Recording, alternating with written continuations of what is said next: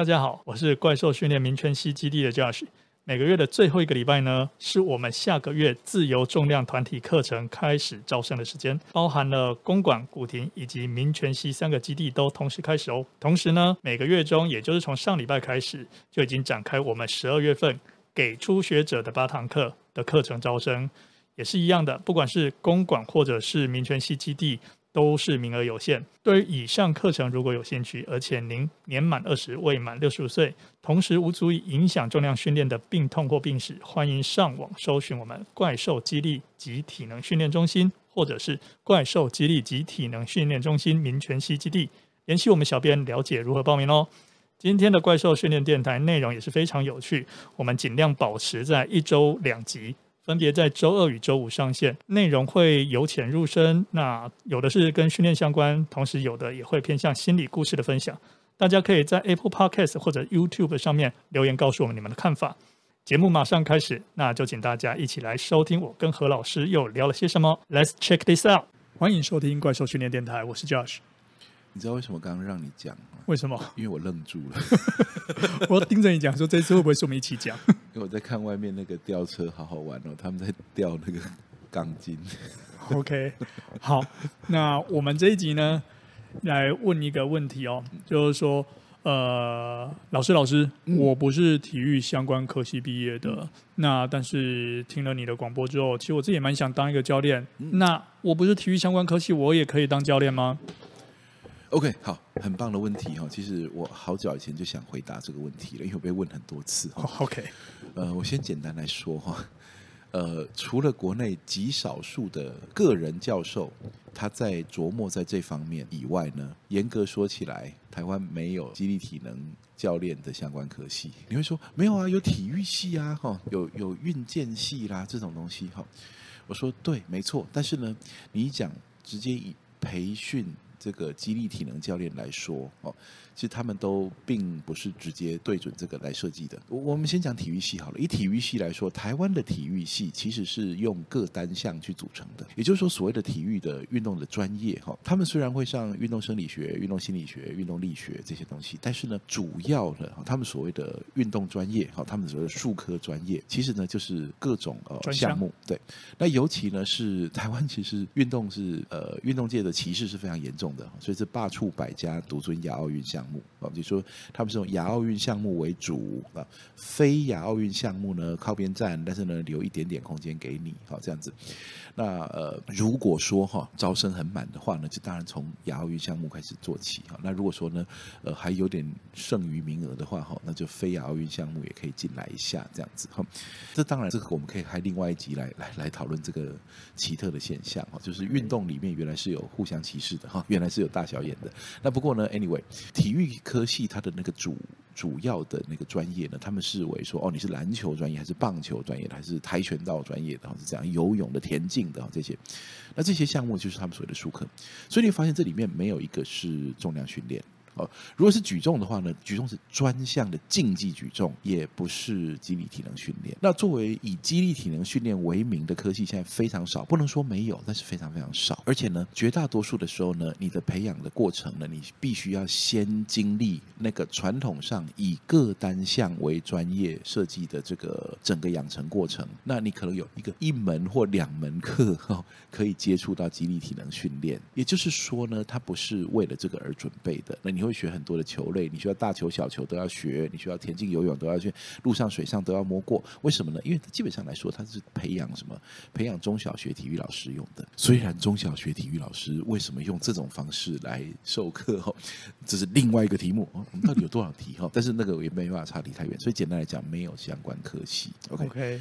那你说，那那些休闲啦、健康啦、哈健康促进啦、哈这些哦运动健康啦这些这种相关科系哈，他们算不算？坦白说，这些科系当年出现，我会觉得说，学术界呢原本它应该是一个很超然独立，然后呢很自己主观立场的一个地方。为什么？因为一个国家为什么要花钱养着学术界？理论上来说，是因为要让这些人呢，他们可以。脱离社会现实的竞争，然后有资源可以研究人类社会上值得研究的议题，哪怕它不主流。那为什么呢？因为社会是多变的，世界挑战是多元的，所以哪一天突然之间我们面对一个奇怪的重大问题的时候，不会没有人刚好做这个研究。那不过呢，有很多的所谓体育相关科系呢，其实是早年体育科系视为，然后呢，他们试图去预测未来会有休闲产业，会有观光旅游，会有餐饮业，会有这个健康促进的需求，还会有电竞，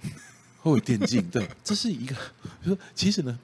很有趣的一件事情是，学界呢，其实他们一直试着想要有市场眼光，所以呢，他们在预测未来的市场的时候呢，去创造了这些科系。所以呢，我我是那时候在读，为为什么会这样说呢？因为我我在国内读研究所的时候呢，一直听他们讲说这是未来的趋势，未来的趋势。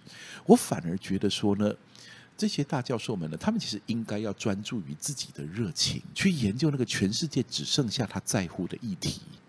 然后不要去预测社会上的发展，但是呢，它又很有趣，就是高教理论上来说，哈，应该要有一定程度的多元发展。可是大家又为了竞争资源，所以发展又越来越像，所以就搞成现在这个很奇怪的模样，哈。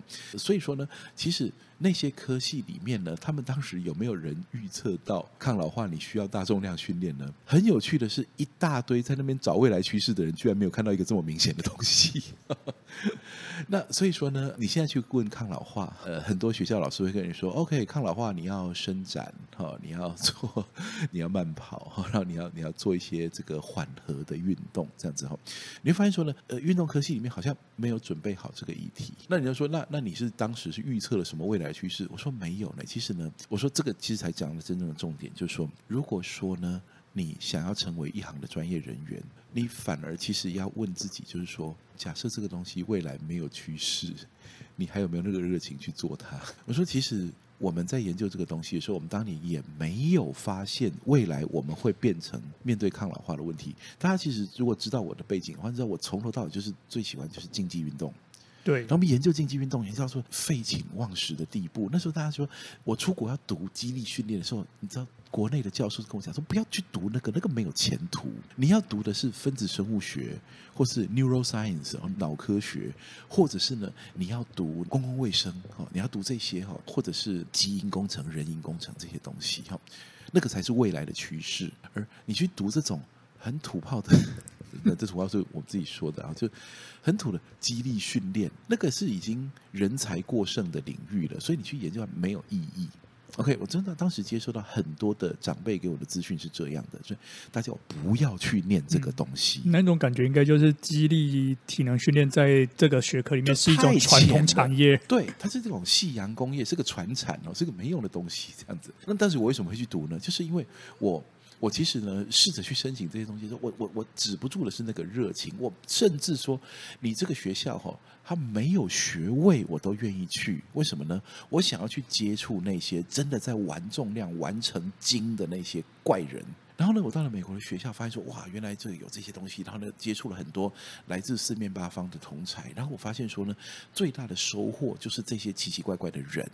然后我也因此呢。去理解了他们这个圈，然后呢，去从从这个圈里面，这不断的去扩散我探索这个领域的版图，然后就这样子去研究了一些知名的这个老体能教练啊，研究他们当年的各家冲突的学派啦、啊，这些。那你说我当时研究这些东西的时候，我能干嘛？哎，其实我不能干嘛哎。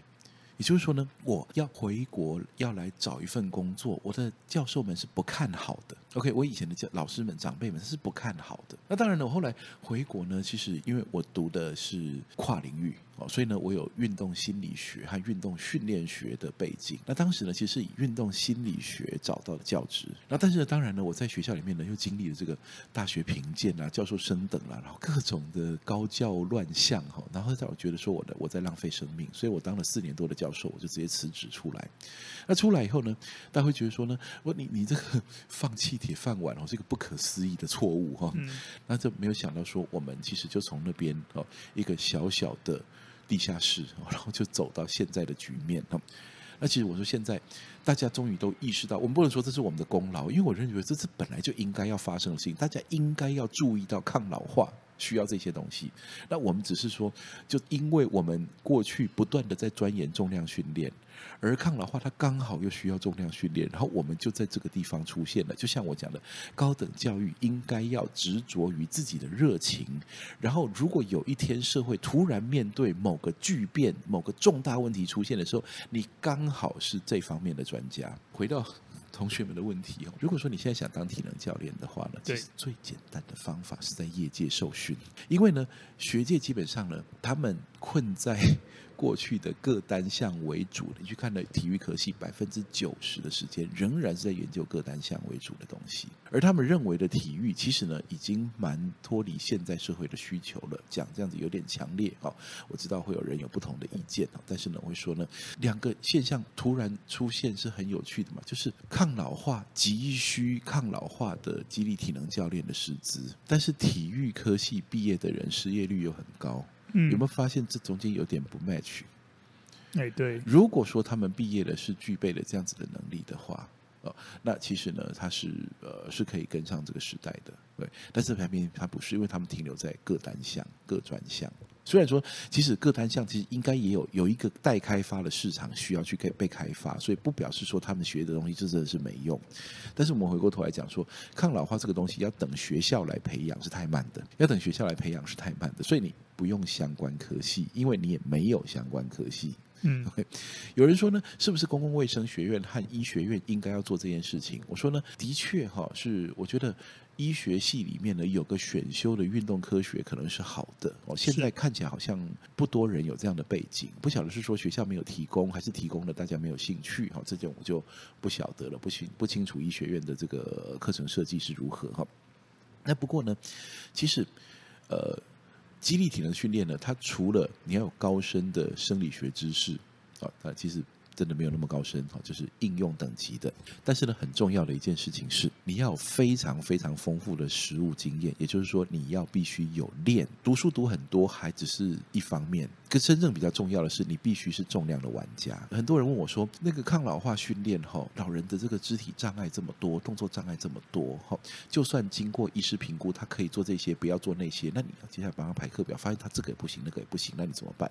你要他学健力三项吗？你要他学抓举、挺举吗？或你要让他学你在健美杂志上面看到的哈，美国的这个职业健美选手在练的东西吗？当然不是的。那你如何去帮他调整姿势，然后选择他可以安全的接受压力刺激进步的方法呢？就是你必须自己是一个经验丰富的训练者。你必须透过各种不同的方法帮自己训练过，你会知道说你也会遇到瓶颈，然后你也会因为各种原因哦，可能跟训练无关的受伤打乱了你的训练。那这个阶段你该怎么样度过？假设你打篮球膝盖扭伤，那你是不是这整个人要运动要停摆？当然不是。那你如何在自己的膝盖有禁忌或限制的情况下，帮自己找到训练动作，然后持续变强呢？像这种都必须要有第一手的自我训练经验。所以自我训练不是自己摸索，是你必须自己学过这一套，而且自己练到进步。你会知道说哦，为什么握把式深蹲会是核心稳定性不足的人的退阶训练？我，这这句话听起来如果像外星文的话，那其实你需要补足的是这一种背景，这才是你所谓的相关科系。你必须要有大量的器材操作经验，你必须要知道长寿杠、滚木杠和直杠、弯杠、曲杠、地震杠这几个东西到底在干什么？这样子你才会知道说你遇到这个人的问题，传统上的训练百分之九十他做不了。那你如何帮他做一个扎扎实实的训练，而不是认为他做不了，所以他只能甩手讲干话训练？这才是你心目中所谓的相关科系。所以呢，其实这也是最近哦，我去那个老师的抗老化训练里面，在这个课程里面呢，就很明确告诉我们说，其实很多的教练可能都已经精通，或者是非常熟稔怎样子去呃训练一个健康或者是活动度正常的人，但是。面对一些比较特殊的案例，不管是说他是特殊族群或者是中高龄，那其实他真正需要做的事情是要有一个很棒的工具箱。这个工具箱里面呢，装了各种不一样的工具，不同 size 的套筒，你遇到什么样子的机器、什么样子的螺丝，你都可以帮他分解再重组。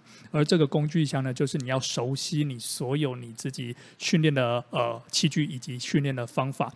如何去帮忙安排一些进退阶，或者是用一些动作呃控制的方式，帮他绕过去一些瓶颈，然后得到说最后一样训练的目的。没错，我觉得肌力体能教练很像是重量达人啊，也就是说他会玩各种的重量器材，然后他精通每个东西的细节，这样子呢，他才可以有。足够的工具，像你讲的一样哈，其实每个器材和每个动作就是工具箱里面的一个工具。是，那你必须精通所有工具的使用方法，才能够面对这种个别差异极大的。这种抗老化训练的这实物现场，那其实我想讲说，这个有一个人哈，我经常提到他哈，就是《肌力训练圣经》的那个作者 Mark Rippetoe，嗯，他讲说呢，其实呢，他在他经验里面呢，很多优秀的运动员不是太好的教练，为什么呢？因为他没有没有那个经历那种训练上面，他没有经历过那种很难突破，他天分就比人家好，所以呢，他训练比人家快上手，比人家快取得成绩，然后呢，就这么呃风风光光的。变成大家认为的运动专家，可他回过头来教人的时候，他没有办法理解一般人要进步所需要遭遇的各种大小障碍，他就反而是资质平庸哈，或者甚至是有那么一点弱的人，然后透过训练把自己变强之后，他能够得到的那种经验是无比的丰富，因为他知道说，他如果去切身的去体会说那种难以突破的障碍，最后是用什么方法去突破的。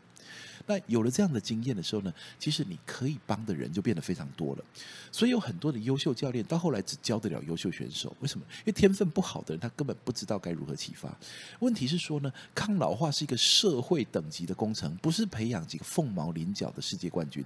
他是不是全部的人都要抗老化？他说这是一个没有人能够不参赛的比赛，所有的人生下来那天都已经哦。决定了，都已经参赛了，要好好长大。然后呢，好好长大之后，他就已经已经一定参赛了，要如何好好的变老。那像这样的话，你要帮的人绝对不是一些肢段比例啊，还有天生的肌肉形态、嗯、天赋异禀、天赋哈、基因哈，都是刚好符合某种运动项目的。他是刚好什么都不符合的人，但是他要抗老化，而。他的人生意义，他的这个生活品质，还有他的智慧，他的价值，其实全部都依赖他能不能有一副好用的身体用到老。而你要帮的，你要面对的是这种问题。所以说，其实当我从竞技运动投入抗老化的时候，很多人觉得说啊，你这个就是呢，竞技运动比较难呐，抗老化就很简单嘛。我跟你讲，这个就完全外行了。其实抗老化更难，你要让这些人安全的压到大重量，然后还进步，是非常非常难的一件事情。很多人认为说，有些选手出身或者学界出身的一些人，就有一些歧视，就是说精英运动员就认真教，一般人就是随便教。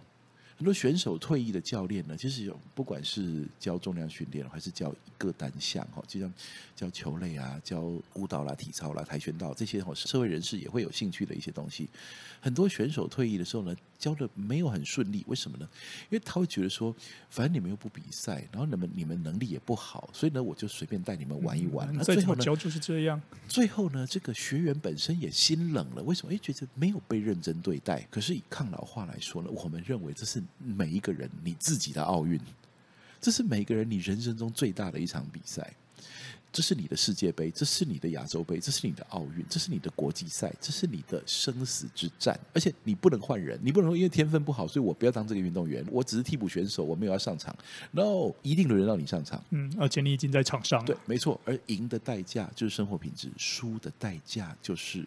老弱退化，那所以我们才会说呢，其实这是很不容易的一件事情。我们会扯到这里来呢，其实可能跟我们在做的事情啊，是很奇幻的。我就我一直觉得这是一个很奇幻的旅程哈，每走一步都是惊喜。我们也没有想到过这一个行业会有今天的发展，但是呢，我会觉得说这是非常值得的。没错，所以呢，今天我们这个问题说，如果想要成为一个激励体能教练，需要具备什么样子的资格？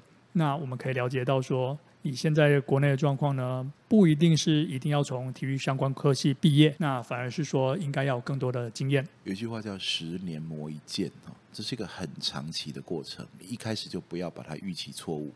很多人认为说呢，哦，我可以参加一个短期的研习啦，然后取得证照啦，然后就投入市场了。在，不对，这些都是一个必经的过程。但是你要知道，那个高手的养成啊，它很久哈。小时候听过一个童话故事哈，应该是虚构的，就是猎老虎的猎人专家哈。然后呢，他就等了呃，带着一把带着一把刀哈，然后呢就去接近那个老虎，然后老虎就扑过来，然后他就在一瞬间呢可以。直取老虎的要害，然后把它放倒，这样子。然后人家就问他说：“你怎么办到的？”他就十年练手，十年练眼，十年学会如何操控那把刀。而另外呢，十年学会如何抓准那个时机。那其实肌力体能教练很像这样。虽然你说呢，学了二十年才能够出师，当然不是了哈。但是呢，你要知道他的功夫之细腻。我我从小学武哈，然后呢才当选手到大哈。但我当做肌力型的训练的时候呢。最初也会觉得说呢，这是一个技术性比较低的东西哈，比起了跆拳道啦、自由搏击啊、巴西柔术来说，可是后来我发现完全不是这样哦。我发现了这一支杠要被你这样子移动，其实它里面的这个细节真的真的非常多。那你必须要能够。充分掌握之后，在教学才能够毫不费力的直接引导人做出对他最好的那个选项，这是很不容易的。而就相关科系，如果有任何东西接近肌力体能相关科系的话，就是你要学会玩重量。OK，那我们今天的讨论就先到这边喽，谢谢大家，拜拜。Yeah!